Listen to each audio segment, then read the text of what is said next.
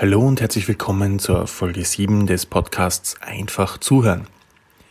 Mein Name ist Jürgen Melmucker, ich bin Trainer für Verkaufs- und Zuhörtechnik und freue mich wirklich sehr, dass ihr auch heute wieder dabei seid. Weil heute haben wir ein weiteres Gespräch übers Zuhören. Und auch diesmal mit einem echten Experten. Dr. Wilfried Ehrmann ist Psychotherapeut aus Pressbaum bei Wien und Dr. Ehrmann wird uns sehr interessante Sichtweisen zu seinem Zugang und seiner Haltung im Punkto Zuhören geben. Viel Spaß bei diesem Gespräch. Ja, ich bin, wie gesagt, hier mit Dr. Ehrmann, Psychotherapeut aus Pressbaum. Wenn Sie so lieb sind, Herr Doktor, sich ein bisschen vorstellen, bevor wir dann in das Thema einsteigen. Ja, ähm, ich arbeite seit ungefähr 30 Jahren mit Klienten und auch mit Gruppen und äh, liebe diese Arbeit, weil sie einfach aus vielfacher Hinsicht sehr interessant und bereichernd ist. Und in dem Zusammenhang nicht, ist eben das Zuhören eine der wichtigsten äh, Qualitäten und Einstellungen, die man mitbringen muss, um eben in dieser Arbeit ja, tiefer zu kommen und ein tieferes Verständnis zu ermöglichen das ist genau da, wo wir hinwollen. Und was, was ist denn einerseits, Sie sagten, Verständnis aufzubringen, also es hat sehr viel mit Haltung zu tun. Können Sie denn mal so Ihre Haltung Ihren Klienten oder generell Menschen gegenüber im Punkto Zuhören so ein bisschen etwas erzählen, was da so Ihre Sichtweise zu dem Thema ist? Also meine Sichtweise ist die, dass jeder Mensch seine Wahrheit in sich trägt, dass er zu vielen Bereichen aber nicht den Zugang hat, den er brauchen würde aus verschiedenen Gründen und dass wir in dieser psychotherapeutischen Arbeit gemeinsam den Weg dorthin suchen, mhm. sodass ein tieferes Verständnis für sich selber entstehen kann, äh, sodass quasi die Person dann lernen kann, auch sich selber besser zuzuhören. Mhm um das, was eigentlich in ihr selber drinnen ist, klarer und deutlicher ins Bewusstsein bringen zu können. Mhm. Und wie ermöglichen Sie das in Ihrer Rolle als Therapeut? Was, wie, wie können Sie das fördern, das eigene Zuhören der Klienten? Ich glaube, äh, die wichtigste Voraussetzung zunächst ist die, dass ich selber entspannt bin. Mhm weil wir aus äh, den Kenntnissen über das Nervensystem wissen, dass nur ein entspannter Zustand wirklich ein Verstehen ermöglicht. Okay. Sobald wir in Stress geraten, werden wir ein Stück egoistisch. Das mhm. heißt, wir beginnen um unser eigenes Überleben zu kämpfen mhm. und dadurch verlieren wir dann die äh, Welt des anderen schnell aus den Augen. Okay, das heißt also, je entspannter ich selber als Zuhörer bin, allein schon nur die Entspannung fördert schon den intensiveren Dialog mit der anderen Person, wenn ich jetzt diese Erkenntnis auf normale Gespräche im Beruf und Alltag überlege. Mhm. Nur ein kleines Detail dazu. Wir wissen, dass unter Anspannung ähm, die äh, Flexibilität unseres Mittelohrs zurückgeht. Aha. sodass wir gerade in den Bereichen der äh, Kommunikation, der zwischenmenschlichen Kommunikation ein Stück reduziert sind. Das heißt, wir hören also wirklich nicht so gut mhm. im angespannten Zustand wie im entspannten Zustand. Nicht nur, weil wir selber mit uns beschäftigt sind, sondern weil das Ohr auch nicht so gut funktioniert. Genau. Das ist interessant. Okay. Ähm, die was noch wichtig ist als Haltung ist, dass eben wir gemeinsam einen Weg gehen. Das mhm. heißt, äh, ich vertrete auch die Auffassung und kann das quasi aus meiner Erfahrung bestätigen, dass ich mit Klienten eine äh, bewusste und eine unbewusste Beziehung habe. Mhm. Das heißt, eine Beziehung, die geht vom meinem Unbewussten zum Unbewussten der anderen Person. Und da ist es oft so, dass Themen oder äh, Inhalte, oft sind es auch Worte oder Sätze, ja. vom Unbewussten des Klienten zu mir kommen und mir dann bewusst werden, ich spreche es dann aus, mhm. indem etwas in mir eben vorher zuhört, was da kommt und kann es dann aussprechen und dann sagt die Person, ah ja, genau das ist es. Das ist die Übertragung in, in der Hinsicht zwischen Klient und, und Therapeut. Genau, das nennt man Übertragung bzw. Gegenübertragung mhm. und ist eben schon äh, von Freud in vielen Dingen äh, erforscht und beschrieben worden. Mhm.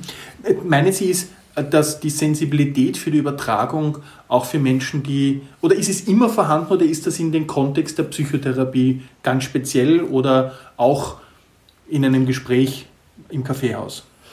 Es spielt in jedem Gespräch und in okay. jedem Kontakt zwischen Menschen eine Rolle. Nur ist die Psychotherapie der Ort, wo es quasi mit einer höheren Bewusstheit und Qualität äh, auch als Mittel benutzt wird. Mhm. Mhm. Das erfordert gewissermaßen die äh, Ausbildung und das Lernen und das immer weitergehende Lernen als Psychotherapeut, dass man diese Fähigkeit eben äh, in, erwirbt, ausbaut und verbessert. Wie, wie geht es Ihnen denn, wenn Sie mit Patienten, mit Klienten zu tun haben, wo Sie jetzt ganz offen gesprochen sich schwer tun, Sympathien zu entwickeln. Wie wichtig ist das für Ihre, wie wichtig ist hier dieser Aspekt der, der gegenseitigen Sympathie für das Zuhören und für Ihre Arbeit? Ich glaube, das ist eine Grundvoraussetzung. Wenn mir jemand nicht sympathisch wäre, könnte ich gar nicht mit ihm arbeiten. Aha, okay. Mhm. Nur äh, könnte ich mich nicht an jemanden erinnern, der mir unsympathisch wäre. Und das hat auch damit zu tun, dass gerade eben äh, diese Einstellung jetzt auf die äh, Unbewussten, das heißt, das sind auch die ängstlichen und verletzten Teile der anderen Person, die wesentliche Haltung ist, dass ich den okay. Kanal mhm. öffne und wenn ich den Kanal irgendwie öffnen kann, dann ist mir kein Mensch mehr unsympathisch. Da gibt es das mhm. gar nicht mehr. Mhm. Können Sie das noch so ein bisschen ausführen? Weil ich denke, das ist ja im Zwischenmenschlichen ein extrem wichtiger Aspekt, wie Sie Sympathie definieren und durch diese Sichtweise wir vielleicht höhere Akzeptanz anderen Menschen gegenüberbringen. Ja. Das Wort heißt ja aus dem Griechischen miteinander leiden eigentlich. Sympathein heißt, ich leide okay. zusammen mit. Mhm. Äh, das heißt, ich würde es halt so übersetzen, wir sehen uns beide als Menschen, die eine Geschichte haben mit Freude und Leid.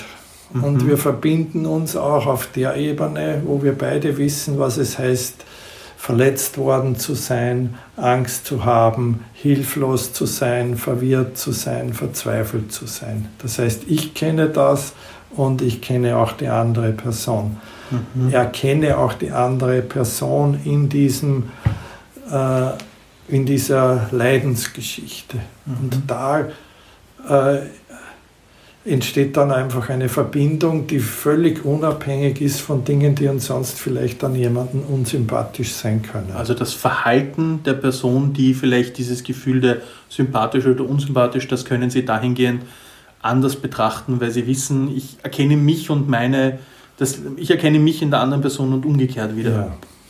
Das ist ein ganz entspannender Ansatz. Und, und ähm, das Thema Technik, beim Zuhören? Also Sie haben ja schon Ihre, das Thema Haltung ja. und dann sind Sie ja sicherlich hochgeschult im Thema der Technik, wie Sie es durch Ihre ähm, durch Ihr Verhalten dazu bringen, dass andere Menschen mehr erzählen und diesen Prozess auch weiterentwickeln. Haben Sie da noch ein paar Ideen für uns? Äh, quasi die wichtigste Technik ist, sich selber zurückzunehmen mhm. und eben äh, sich selber aber dabei wahrzunehmen. Also mhm. dem zu vertrauen, was da einfach kommt. Mhm. Ich, ich habe natürlich im Laufe meines Lebens die unterschiedlichsten Impulse erfahren, sei es auch durch die Therapien, durch die, die ich selber durchgegangen bin. Und da nimmt man immer irgendwas auf, irgendeine Form von Fragestellung, die hilfreich sein könnte oder eine, eine, eine Zugangsform, die äh, sinnvoll sein könnte.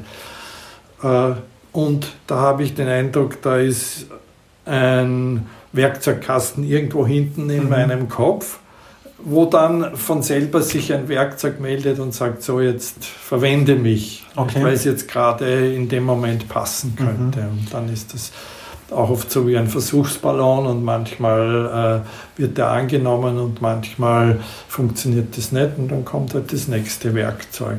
Haben Sie ein Werkzeug vielleicht, das Sie mit uns teilen können, das auch Hörer anwenden können, die, wie gesagt, im Beruf und Alltag zuhören, optimieren wollen? Ähm, ja, dass sie eben das wichtigste Werkzeug ist, dass sie aus dem Kopf weg und mehr in das Körperspüren gehen, mhm. in der Situation des Zuhörens und sich auf der Ebene verbinden. Mhm. Wenn wir einen Kontakt angehen, dann ist das meistens von oben, vom Kopf her, äh, dass wir äh, nur mit den Augen hinschauen und äh, wenn wir lernen, quasi mit dem Körper zuzuhören, den Körper in das Gespräch mit einzubeziehen, dann eröffnet das äh, eine weite Welt, wo eben diese Urteile, die wir oft über andere haben, von selber wegfallen. Mhm. Also die, die Wertung, die uns davon wegbringt, auch wirklich aufmerksam und richtig zuzuhören. Genau. Und die Achtsamkeit, die uns dort auch hinbringt. Genau. Ja. Ähm, wie, wie, wie sehen Sie oder wie würden Sie Achtsamkeit für sich definieren? Wie kann, wie kann ich achtsamer werden? Was kann ich tun? Achtsam heißt für mich, äh, mich selber in möglichst jedem Moment wahrzunehmen, mhm. in meinem inneren Zustand. Also wie fühle ich mich gerade? Was spüre ich gerade? Wie geht es mir gerade? Mhm. Und äh, das aber eben wertungsfrei anzunehmen. Also einfach akzeptierend, so mhm. ist es jetzt. Mhm. Und damit wahrzunehmen, dass sich das auch von Moment zu Moment verändert. Mhm. Nicht von Carl Rogers, von dem ich auch viel gelernt habe, äh, finde ich einen der wichtigsten Sätze. Alles, was du akzeptierst, verändert sich von selbst. Alles, was du akzeptierst, verändert sich von selbst. Ja. Und ähm, wie, wie erleben Sie denn in Ihrem Umfeld zuhörend oder die Zuhörfähigkeit von Menschen, die sich nicht so intensiv wie Sie damit beschäftigen? Können Sie da noch äh, so ein bisschen, wie soll man sagen, können Sie in normale Dialoge gehen und erleben dann quasi, wie Menschen Ihnen nicht zuhören oder anders zuhören?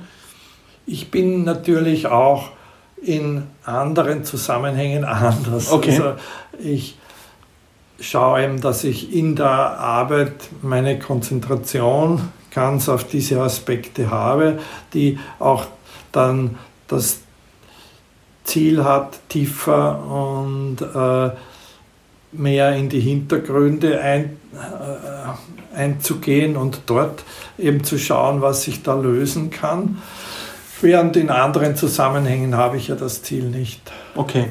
Da äh, bin ich quasi gar nicht so anspruchsvoll. Da müsste jetzt auch diese Tiefe sein. Manchmal entwickelt sich die sowieso, weil eben das beiderseitige Interesse dran ist und manchmal ist es auch ein eher oberflächlicherer Austausch, der aber auch seine Qualitäten haben kann. Mhm. Also das heißt, Sie schaffen da auch die Abgrenzung von den jeweiligen Situationen und Rahmenbedingungen auch dahingehend. Ich glaube auch, dass das eine wichtige äh, Fertigkeit ist, die man für diesen Beruf braucht, ja. dass man nicht dauernd mit dem äh, psychotherapeutischen äh, Blick oder mit dieser Einstellung herumläuft und alle irgendwie da irgendwo hinführen will oder sonst irgendwas. Das ist auch ein Missbrauch, finde ich. ich. Ich denke, das ist auch eines der vielen Vorurteile, die Menschen haben, die mit Psychotherapeuten ja. zu tun haben und nicht in, in, in Settings sind, dass man sagt, ah, du durchleuchtest mich oder, ja, genau. sondern dass sie da auch eine ganz klare Abgrenzung zu Privaten mhm. und, und Arbeit auch sehen und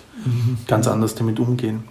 Ähm, wenn Sie nun unseren Hörern so ein, zwei Ideen, Impulse mitgeben würden betreffend dem Thema, wie könnt ihr in eurem Umfeld, beruflich, privat, euer Zuhören verbessern mit dem Sinn, tiefere Dialoge, tiefere Beziehungsbildung zu erwirken? Was wären denn da Ihre Ideen? Das erste wäre, lerne dir selber zuzuhören, horche auf dich. Und das zweite wäre, sieh immer das Beste und Menschlichste in deinem Gegenüber. Mhm. Wunderbar. Vielen Dank für die unglaublich wertvollen und tollen Impulse, die Sie uns gegeben haben. Bitte schön. Danke für das tolle Gespräch. Ich danke auch. Ich möchte nun noch ein paar der Aussagen von Dr. Ehrmann wiederholen in kurzen Stichworten. Entspannung fördert den Dialog. Je entspannter wir als Zuhörer sind, desto besser und tiefer werden unsere Dialoge. Stress macht egoistisch. Wir verlieren die Welt des anderen, wenn wir selbst unter Stress stehen. Und unser Ohr funktioniert unter Stress auch nicht so gut. Es geht darum, sich selber zurückzunehmen, mehr auf den Körper zu hören, mehr den Körper zu spüren, weg aus dem Kopf, nicht nur den Kontakt von oben mit den Augen, sondern auch äh, fühlen, wie es dem anderen geht, wie es der anderen geht. Die Achtsamkeit, das heißt, mit sich selber in jedem Moment im Klaren zu sein, sich selber wahrzunehmen äh, und wertungsfrei mit seinen Gedanken und Gefühlen umzugehen. Das schöne Zitat von Rogers, alles was du akzeptierst, verändert sich von selbst. Dadurch, dass ich etwas in mir entdecke und akzeptiere, werte ich es nicht. Wir haben über das Thema Akzeptanz in der Haltung schon gesprochen. Und dadurch starten wir schon eine Veränderung. Und der Appell oder die Ideen und Impulse von Dr. Ehrmann war, lehre dir selber zuzuhören und Siehe das Beste und Menschlichste in deinem Gegenüber. Ich denke, da waren ganz viele wichtige Punkte dabei, die uns unterstützen, bessere, aufmerksamere, wirksamere Zuhörer zu werden, Zuhörerinnen zu werden. Und ich denke, heute waren viele Informationen dabei und ich hoffe, dass ihr einiges mitnehmen könnt von der heutigen Folge bedanke mich für die Aufmerksamkeit. Bis zum nächsten Mal und viel Spaß beim Zuhören.